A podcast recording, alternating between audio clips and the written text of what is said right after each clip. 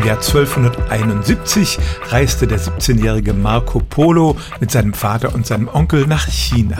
Ihr Ziel war der Hof des Mongolenführers Kublai Khan und dort dienten sie eine ganze Weile, bis sie nach 20 Jahren wieder nach Venedig zurückkehrten und Marco Polo seinen berühmten Reisebericht schrieb. Eine verbreitete Vorstellung ist es, dass das die erste Berührung zwischen dem chinesischen Reich und der westlichen Zivilisation war. Tatsächlich waren die Chinesen ja damals etwas weiter entwickelt als wir.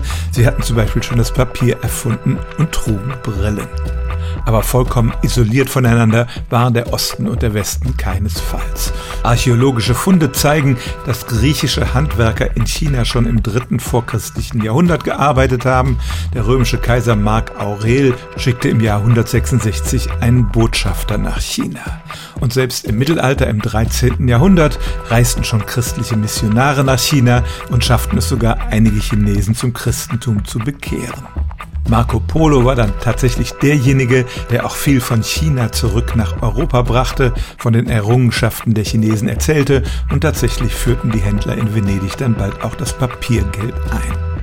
Aber dass Marco Polo der erste Europäer gewesen wäre, der überhaupt nach China gereist ist, das stimmt nicht. Es gab eine ganze Menge Vorläufer. Stellen auch Sie Ihre alltäglichste Frage unter stimmt's at radio1.de.